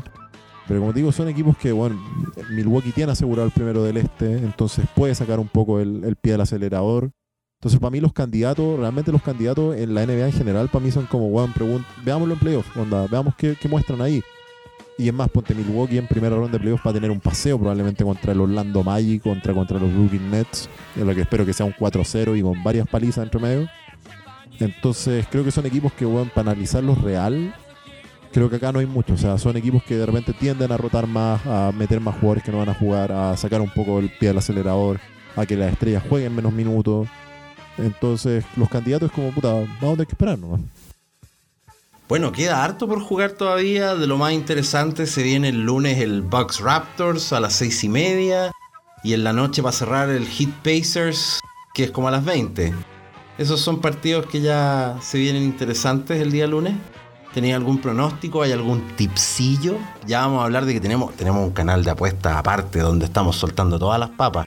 Con eso vamos a cerrar. Pero, ¿impresiones sobre lo que se viene ahora lunes y miércoles, Gasti? Ya, yo creo que si puedo decir algo y quizás como que la gente podría hacer es como, weón, cuando juega en Toronto, apuéstenle al under del otro equipo. Cuando que el otro equipo no pasa X cantidad de puntos. Sería una de mis recomendaciones, por la gran defensa que tienen. Quizás ese Milwaukee-Toronto, no sé, porque aparte con esto de que Milwaukee está con el pie fuera del acelerador, es como cuánto van a jugar. Eso, eso también puede ser una recomendación, onda. En los partidos que juegan estos candidatos, que ya tienen asegurado algo, mucho ojo a si salen con los titulares. Se puede dar sorpresa, claro. Mucho ojo si salen a jugar con la intensidad normal. Generalmente recomendaría tengan mucho ojo con tener cuentas o algo que tiran los quintetos de, de con quién van a jugar porque de repente hay baja, onda, este no juega por descanso, este no juega por descanso, entonces eso afecta mucho y como te digo, hay que tener ojo como con, equipos, como si te vas a meter a apostarle a uno de estos grandes favoritos al título, eh, como para pensarlo un poquito más, o sea, por decirte, hoy día Lakers era favorito por 5 puntos contra Indiana y terminó perdiendo. Y Milwaukee también era favorito hoy día como, como por 6 contra Dallas, terminó perdiendo en overtime. Entonces, quizás los otros equipos tienen más hambre que ellos en este momento, así que ojo ahí, ojo con los quintetos. Y ojo ahí, estar revisando así como si, si hay jugadores que van a descansar y todo, porque eso de repente te sirve porque las casas de apuesta tienden a ajustarse, o sea, tratan de cambiar las líneas, pero igual uno puede ganar de repente apostándole en contra de estos grandes equipos porque una o dos de sus figuras no van a jugar. Así que podría tirar, eso como dato para lo que pueda ser como el análisis de los partidos que vienen y a la vez como a que le quieran apostar. Y el día miércoles jugarían los 76ers contra los Toronto Raptors y cierra la jornada los queridos Denver Nuggets contra los Clippers. ¿A quién le vaya ahí, Gasti, con los Nuggets contra los Clippers? Hoy, interesante partido. Eh, pero yo creo que depende mucho, ponte de. Del starting five. Sí, o sea, Clippers salen, salen con todo, descansa alguien, no descansa alguien. Y por el lado de Denver también onda como se habrá recuperado ya Gary Harris, que es su voz titular, se habrá recuperado Will Barton, que es su tres titular, van a jugar. Onda, ¿cómo van a volver después de todos estos partidos que no han jugado? Creo que ponte, si puedo dar otra recomendación, fíjense harto en las líneas de los jugadores. De repente puntos de un jugador, rebote, asistencia. Sobre todo estos jugadores que están teniendo mayor protagonismo que no lo tenían. O que en estos partidos de repente uno dice, ¿sabes qué? Pues deciste en Denver, eh, tal y tal no va a jugar. Ah, ya puta, apostémosle a los puntos de un Porter Junior que probablemente sí va a jugar. O eh, no sé, de un Montemorris que juega casi siempre. Y así con otros equipos. Eh, porque como te digo, hay muchos que están como a, medias tintas, eh, que no hay tanto interés, no hay.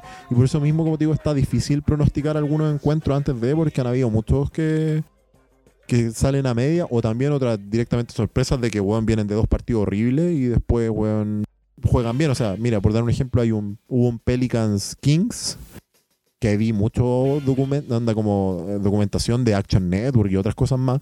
Así como, no, apuéstenle a los Pelicans. Los Pelicans justo venían de una victoria. Sacramento jugando horrible. Y onda, no, aquí ya los Pelicans se encontraron y todo. Huevón, perdió, perdió Pelican como por 10. ¿Cachai? Entonces está, está raro, está raro. Hay una que otra papita, pero ponte, como digo, como digo yo, de repente, bueno, hay 7 partidos en el día, hay 5, hay 6. No hay necesidad de apostarle todo. No, obviamente. Siempre se habla que hay que buscar el valor o los edge en cada partido. ¿Un partido tiene valor o no? De repente hay partidos de estos mismos que no tienen valor porque, bueno, no sabéis quién va a jugar, etcétera. Oye, y si yo quisiera, Gastón, si yo fuera un ciudadano a pie que no tiene un amigo como tú, que cacha caleta, ¿cómo yo podría obtener esas papitas? Yo sé que hay algo que se está formando por ahí. Nosotros tenemos, hemos iniciado un modesto canal de apuestas en Telegram, donde estamos tirando las papitas. No, se ve bien cómo dar el nombre de esto, porque el enlace, bueno, el enlace de invitación realmente es, así, o sea, T, T de, de, tecito. Uy, tecito, me queda tecito a mí. T.me Eh, Ahí lo vamos a tuitear, amigo, no se complique deletreando Sí, si lo vamos a tuitear. Es, es slash for the win. Y bueno, en las redes creo que lo hemos compartido. No tenemos tantos suscriptores todavía, pero bueno, ha andado bien el canal. O sea, hemos. Creo que vamos en positivo. O sea, tenemos más victorias que derrotas. Claro. Y tenemos un par ahí. Expliquemos cómo weón, funciona esto. de- Nosotros- Tenemos un par de derrotas, weón. Sí. ganas de salir a No, no, todo. no, y no me digáis nada, no me digáis nada. Sí, por mencionar algo, te- tenemos así como una, un partido Boston. Que dos de sus grandes estrellas, weón, le faltaba, uno le faltaba un punto para cumplir la línea que teníamos, al otro le faltaban dos puntos y weón, quedaban cuatro minutos de partido. Y nada. y no encestaron nada. Y Nada. es más, uno de los dos, que Jalen Brown, que le faltaba un punto, tiene dos tiros libres quedando 30 segundos. El tipo tira 70% de tiro libre, sobre 70, y falla los dos. Ay, sí, a, a mí Nurchik también me dejó Así corto que- por un punto el otro día. Tipo, Nurkic también tuvo un partido que le faltó 1-2. 1-2. Ay, sí, ese partido yo porque estaba es más, ahí mal. Tiene, tie- tiene un giro en el poste quedando como 3 minutos. Que weón, así como que lanza y dije, aquí le cayó. Yo dije, aquí le cayó, onda, la tiró y, de re- y se le sale la weá. Así, No te puedo creer, güey. Así que. Pero esas líneas, ponte, son buenas. En general, pues, esas líneas han sido muy beneficiosas para nosotros. Por el tema así como de que no se ajustan tanto, de que de repente tomar un jugador más de rol que las grandes estrellas, porque las grandes estrellas, weón, tienen que ser más de 30 puntos, etcétera. Claro, estamos en ese canal nosotros como para ir ordenando un poco el cuento de cómo funciona. Gastón y eventualmente yo con todo el tema de las MMA, vamos a ir tirando nuestros picks interesantes, los que aporten valor, los que generen esta posibilidad, como dice Gastón, de de repente pegarle un buen odd con algo que va a ser relativamente fácil de cumplir. Los over que hablaba Gasti y todo eso. Siempre poner el disclaimer que yo de repente Sí, pasa importante. a gente que es como, weón, uno puede analizar algo muy bien, tener, weón, todo, toda la idea de que va a salir, onda, todos los números que respaldan de que puede salir, Pero en cancha Y, se ven los gallos. Tuviste la, ma- tuviste la mala cueva y la perdiste igual. O sea, eso pasa mucho. eh, así que eh, es parte de nomás. Pero igual también ta- estamos compartiendo de repente algunos análisis de como el porqué del pico. O sea, para que también para que la gente también vaya entendiendo Sí, pues de que no es a ciegas. básquet. Claro, no simplemente decir, oye, gana este por tanto o este va a dar tanto, sino que explicar un poco, así como este es el rol del jugador, estos son los tiros que debería tomar, estos son los minutos, etcétera Tratar también de, ir de entregando el conocimiento también del por qué las cosas. Exacto, entonces usted va a Telegram, pincha el linkcito de invitación que vamos a dejar publicado en nuestras redes sociales y ahí va a quedar con acceso al, al canal de tips de For the Win. Eh, no es un canal de chat donde haya un cumpleaños de monos con todos hablando, simplemente es para mirar. Gastón y yo vamos a ir subiendo nuestros picks, ustedes van a ver cuáles son las opciones a, digamos, para apostar que nosotros sugerimos y esas van a quedar ahí a la espera de ser tomadas por ustedes en su casa de apuestas favorita. Claro, tenemos ahí un par de, como casas que generalmente ocupamos, pero bueno, sí, como que... Y aparte también mencionar así como a mí en general me gusta igual entregar un poco más de análisis porque me gusta como compartir el, el qué es lo que veo y qué es lo que pienso y el por qué. O sea, a veces uno no lo hace por el apuro de mandar este tip ya que va a partir luego o algo así. O de repente se están jugando ya. Pero en general me gusta también compartir como la idea, el porqué y que la gente también vaya entendiendo y que no diga simplemente, ah, lo voy a seguir porque lo dijo él, sino que, ah, puta, o si saben de básquet también pueden decir, oye, es que quizás yo no estoy de acuerdo con esta parte, no sé, etcétera. Exacto, entonces a ustedes les va a caer la notificación por lo general una horita antes del partido para que tengan posibilidad de meterse con unas luquitas a la acción y vamos normalmente una vez que se da o no se da el pick, nosotros subimos ahí también el contenido donde decimos qué es lo que pasó, si se ganó, se perdió y un poco tal vez de hacerle sentido a cuando se pierde, por qué se pierde, pues ahí es donde pasa que de repente talla un punto y finalmente no cuaja, es simplemente, oye, le faltó una chaucha para el peso. Claro. Sí, como te digo yo, nosotros en general que han andado muy bien, el día más malo fue ese, o sea, de que se perdieron tres apuestas por uno dos puntos, o sea, weón, una cosa de loco. Tenemos el canal abierto para que ustedes se metan, es gratis y el disclaimer es el, el que hablábamos recién, son sugerencias donde se hace análisis, pero finalmente la decisión es de cada uno. Amigo Gasti, qué buen programa informativo se ha sacado el día de hoy, amigo. Usted, usted sabe, ¿ah? ¿Qué quiere que le diga? Sí, o sea, sí, cacha. Modestia aparte. sí, modestia aparte. No, pero yo, bueno, lo hemos comentado acá, a mí en general me gusta mucho ver los partidos y también para analizar las cosas que, que suceden en los partidos, más que ver las jugadas bonitas, las clavadas. Hablábamos delante, antes del partido, de ese pase que pueden ver que se pegó Luka Doncic el día de hoy. Oye, el pase entre las piernas con, la izquierda. mano no hábil. Con la mano no hábil entre las piernas en el overtime, más encima, con el partido a dos puntos, creo. Entonces, bueno, tanto esos highlights que la gente de repente ve ahí es como, oh, qué locura, pero a mí me gusta la parte del análisis de que, plantean los equipos, que buscan, dónde sacan ventajas, dónde las tienen, dónde no. Así que. Y también te trata acá en el programa de, ir contándole a la gente también y de ir contándole qué es lo que vemos y todo. Quizás no estamos entrando así como en la cancha en profundidad, así como de hablar, e, este equipo ocupa tales sistemas, etcétera, porque se hace más tedioso. Sí, pues la idea es mantenerlo más, más light. Si alguna vez se da la opción y. Bueno, aquí aprovechemos de hacer el empalme al tiro, de agradecer a la comunidad del básquet cómo se ha portado con nosotros. Hemos tenido un tremendo alcance con ellos y estamos súper contentos de cómo se ha dado la, recepción de la comunidad. agradecer mucho por la cantidad de gente que escuchó el primer podcast de NBA que hicimos. Eh, la difusión que también le dieron, independiente que ahí pedí varios favores, o no favores, pero más que nada así como, weón, comparte esto. pero agradecer también que yo, no sé, por decirte un número, le pedí a ocho personas, weón, y eso se multiplicó por, por harto. Así sí, estuvo, muy bien ese capítulo, así que muy ojalá les haya gustado y de repente dejen opiniones en nuestras redes para saber qué les gusta, qué no, qué, qué les gustaría que tocáramos más en profundidad, que quizás no les interesa tanto creo que también es interesante ese feedback. Sí, se viene pronto ya oficial un canal de Discord donde van a poder hacer eso, pero mientras tanto ustedes saben, tienen nuestras redes sociales. En Twitter nos encuentran como guion bajo for the win. En Instagram nos encuentran ahí también en Facebook eh, buscándonos como forthewin.podcast. Y ahí vayan dejándonos el feedback. Nosotros, Gastón tiene para dar y regalar en cuanto a análisis más profundo en, en el tema básquet. Así que cuando ustedes quieran podemos inventar algo entretenido. Vamos a nuevamente pasamos el dato a los chiquillos del quinto cuarto que saben mucho también. De repente hacer un crossover, invitarlos a hablar un capítulo exclusivamente de eso. Y nada, pues sigan a Gastón en sus redes sociales, amigo Gasti, usted sabe, sus Twitteres, sus Instagrams y todo lo demás. Claro, en Twitter arroba Geleiva. Su OnlyFans. No, no le hago esos manjares. Eh, pero en Twitter arroba Geleiva, en Instagram arroba Geleiva23. Y a mí me pueden seguir en Twitter, Cotecruz1111. Y en eh, los eh, Instagrams me encuentran como Cotecruz a secas. Este ha sido, queridos amigos y amigas, el capítulo NBA de este periodo. No sé si este periodo, este rato, nos tocó NBA, está entretenido, así que fuimos y lo hicimos. Así de simple. Así de simple. Sí, yo, creo que, bueno, esperamos la, ojalá una respuesta igual o mejor del público que nos escucha. Ojalá les guste. Sí, pues. Que dejen algo de feedback también, quizás de saber qué les gusta, qué no. Y yo creo que nos vamos a estar hablando esto hoy ya quizás con los playoff más empezado. Sí, yo creo que a, mediados de playoff ya vale la pena hacer otro bien denso. Yo, creo que por ahí vamos a estar escuchándonos de nuevo de repente, así como cuando ya estemos quizás primera ronda finalizando por ahí. De que creo que ahí ya va a haber mucho para analizar nuevamente, así que